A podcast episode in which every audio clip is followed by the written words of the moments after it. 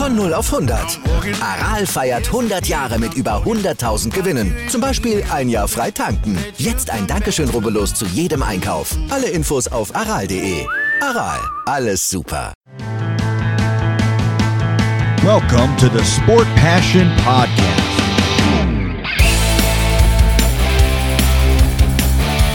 And here is your host, Lars Marendorf.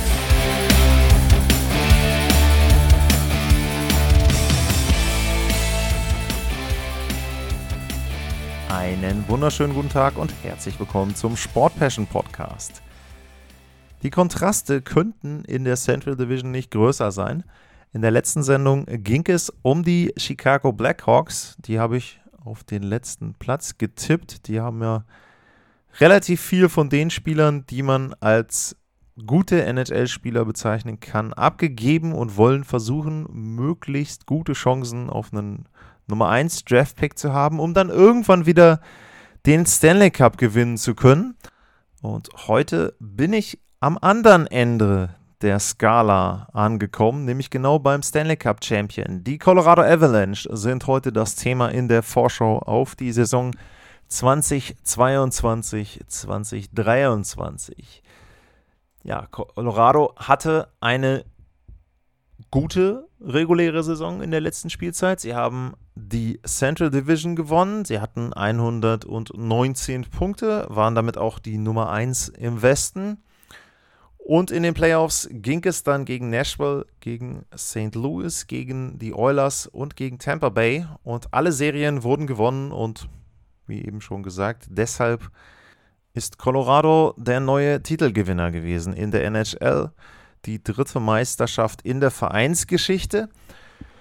Und ja, wenn ich mir die Zahlen anschaue aus der letzten Spielzeit, dann waren die auch weitgehend gut, nicht ganz so überragend wie im Jahr davor, aber schon ja, die Zahlen eines Spitzenteams. Bei den Toren war Colorado viertbestes Team, 308 Tore, neuntbeste Verteidigung hatten sie.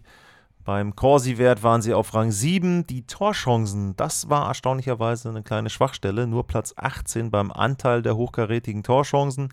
Schussquote war Platz 6, Fangquote war Platz 6, das Powerplay war auf Platz 7 und nur das Penalty Killing, das war weite Teile der Saison schlecht. Das endete dann auf Platz 15 in der regulären Saison. Allerdings muss man dazu sagen, dass die letzten anderthalb Monate da ein Trend nach oben waren. Also es war zwischendurch noch schlechter. Und letzten Endes haben sie das dann in den Playoffs auch ganz gut gemacht, was das Penalty-Killing betrifft. Und einen Wert, den habe ich schon ein paar Mal angeführt, den führe ich jetzt hier nochmal an. Die Avalanche waren nur das Team mit einer Quote von 47,3% bei den Face-Offs. Das war Platz 28. Also da sieht man, dass gute Face-Offs nicht immer bedeuten, dass ein Team erfolgreich ist. Ja, das waren noch Statistiken der regulären Saison. Über die Playoffs hatte ich eben auch gesprochen. Aber es war schon früh klar, im Grunde dann schon während des Playoff-Laufs, dass Colorado den Kader, so wie er in der letzten Saison war, nicht mehr zusammenbringen konnte. Es gab viele Spieler, wo die Verträge ausliefen und Colorado hat nicht so viel Salary Cap Space gehabt, um alle diese Spieler behalten zu können. Und deswegen mussten dann im Sommer schon einige Spieler den Verein verlassen und da waren auch Leistungsträger mit dabei. Allen voran Nazem Kadri, bei dem hat es ein bisschen länger gebraucht, bis er einen Verein gefunden hatte, aber er ist dann jetzt in Calgary gelandet. Andrzej Burakowski, der ist in Seattle gelandet. Darcy Kemper, der Torhüter, der zumindest nominell erstmal Nummer 1 war in der letzten Spielzeit, der ist in Washington gelandet. Äh, Nicolas Obekobel ist in Toronto und Nico Sturm ist jetzt bei den San Jose Sharks. Das sind die Abgänge gewesen. Und es gibt nur zwei größere Neuzugänge zu vermelden. Und der eine Neuzugang, der ist ganz, ganz frisch. Der hat vor kurzem erst unterschrieben, auch da nach langer Wartezeit. Evan Rodriguez von den Pittsburgh Penguins gekommen. Und der zweite Neuzugang, das ist Alexander Georgiev von den New York Rangers. Der kam per Trade Und warum sind das so wenig Neuzugänge bei Colorado? Weil sie sehr viele Verträge verlängert haben bzw. abgeschlossen haben. Georgiev ist kein Free Agent geworden, da haben sie gleich einen Dreijahresvertrag über 3,4 Millionen abgeschlossen. Valery Nichushkin, der hat einen Achtjahresvertrag bekommen, 6,125. Lekkonen hat einen vier, nee, Fünfjahresvertrag bekommen. Josh Manson, der hat einen Vierjahresvertrag bekommen. So war's. Und dann haben sie noch ein paar Spieler mit Einjahresverträgen ausgestattet. Veteranen, vor allem Darren Helm, Andrew Cogliano und Jacob McDonald, die haben kurze Verträge bekommen, beziehungsweise bei McDonald sind es zwei Jahre, aber nur 762.500 pro Jahr, nur natürlich immer in Maßstäben der NHL-Spielergehälter. Das heißt, Colorado hat sehr, sehr viele Spieler verlängert. Mit Georgiev haben sie einen neuen Nummer 1 Torhüter. Und da muss man ja eben auch sagen, das ist ja ein Phänomen der letzten Jahre gewesen, dass Colorado Torhüter mit sehr guten Statistiken hatte. Das war ja bei Philipp Grubauer so, das war eben im letzten Jahr bei Darcy Kemper so. Es war aber dann auch so, als Pavel Franzus in den Playoffs als Backup rein musste, da hat er auch nicht so viele Tore kassiert und es reichte dann immer noch, um die Spiele zu gewinnen. Und das ist ein Zeichen dafür, dass in Colorado vor allem das Team dafür sorgt, dass die Torhüter nicht so viel zu tun haben, dass sie eben eine sehr, sehr dominante Spielweise haben. Wie gesagt, Statistiken, es war im letzten Jahr nicht ganz so wie vor zwei Jahren, nur in der Vorsaison haben sie dann eben die Playoffs dominiert auch und in 2021 sind sie gegen Vegas rausgeflogen. Also deshalb glaube ich, dass man da eine gute Strategie gefunden hat bei der Colorado Avalanche.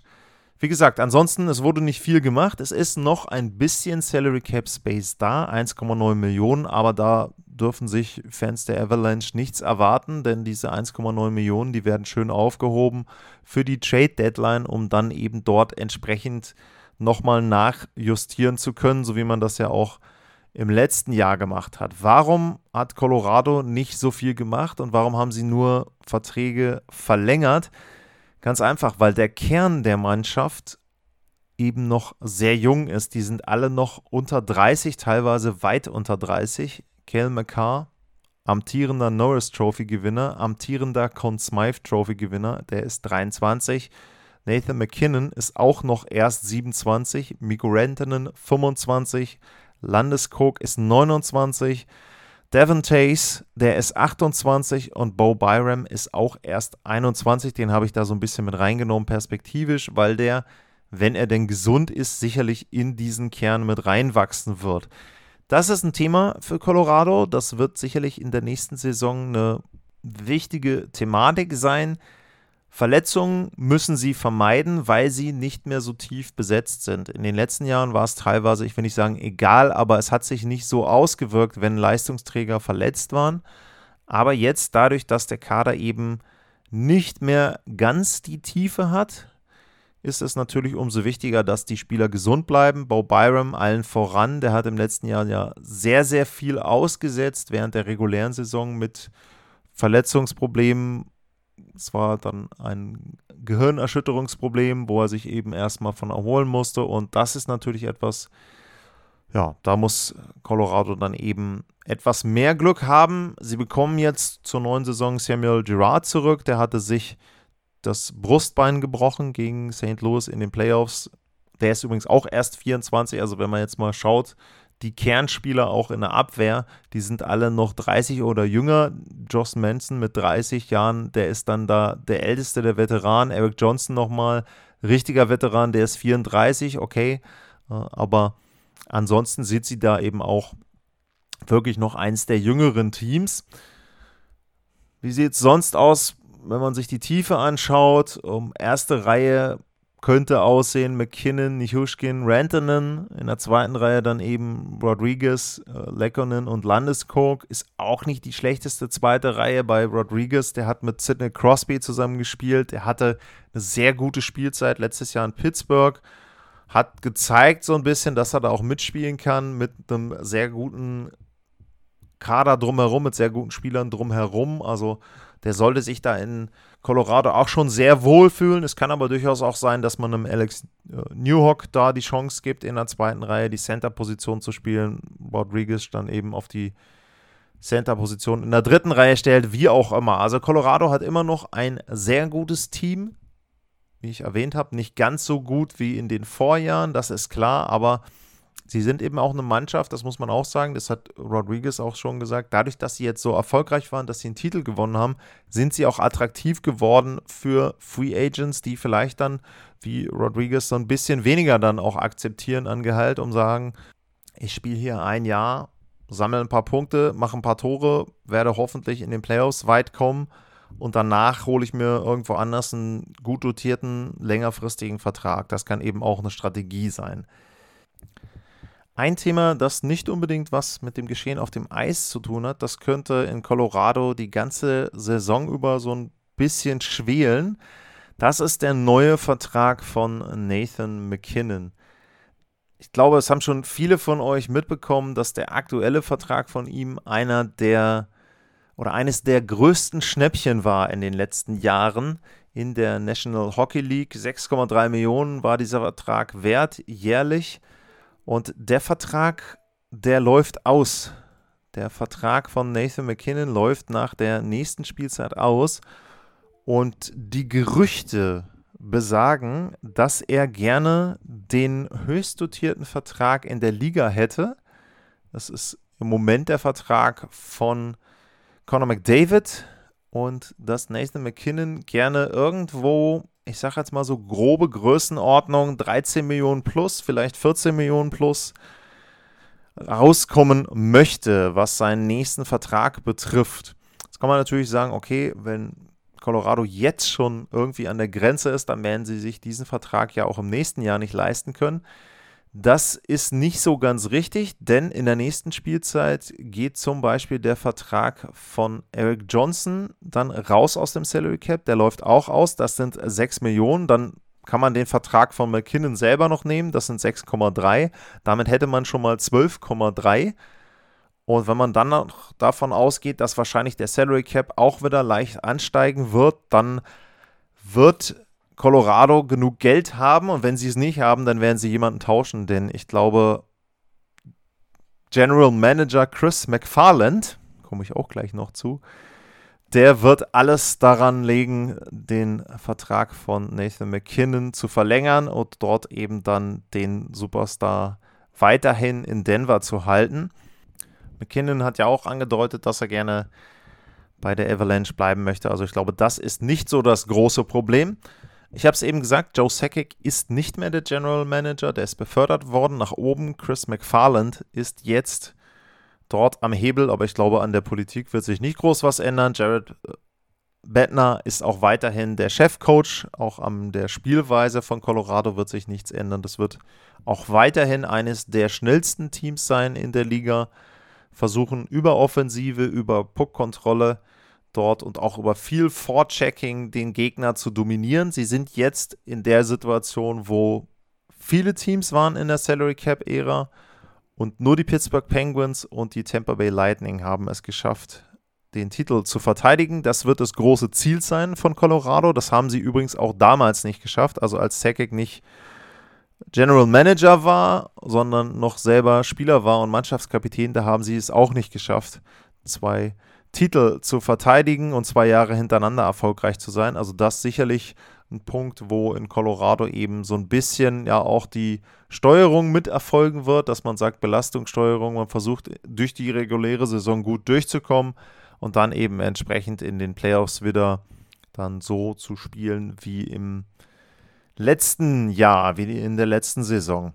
Wo sehe ich Colorado im Moment ganz klar weiterhin auf 1 in der Central? Das liegt eben nicht unbedingt daran, dass sich Colorado stark verbessert hat, sondern sie werden wahrscheinlich eher etwas schlechter abschneiden.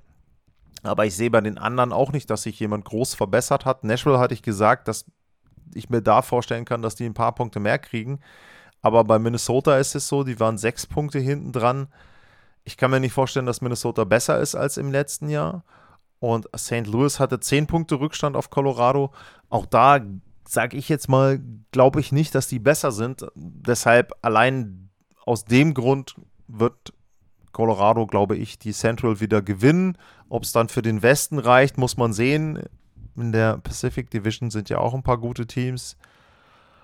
Ja, aber ich glaube, als Fan der Colorado Avalanche kann man noch positiv in die Zukunft blicken. Sie sind eben jetzt an einem Punkt, wo sie eine kleine Dynastie werden könnten. Man darf da nicht zu früh drüber reden. Ich habe es eben erwähnt, es wird sehr, sehr schwer sein, diesen Titel zu verteidigen.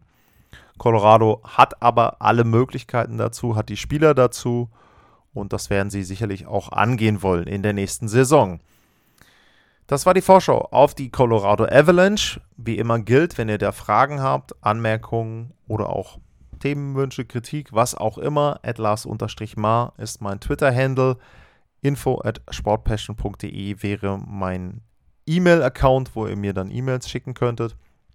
Ja, ansonsten würde ich sagen, wer mir einen Kaffee gönnen möchte, bei mircoffee.com slash sportpassion. Das ist die Adresse, wo ihr das machen könnt. Und für heute bleibt mir nur vielen Dank zu sagen. Bleibt gesund und tschüss.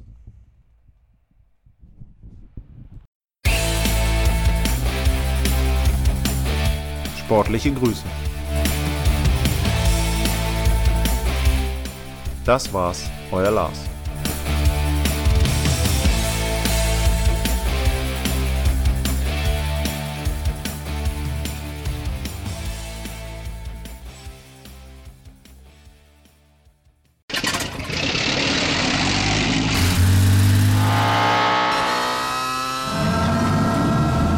Von 0 auf 100.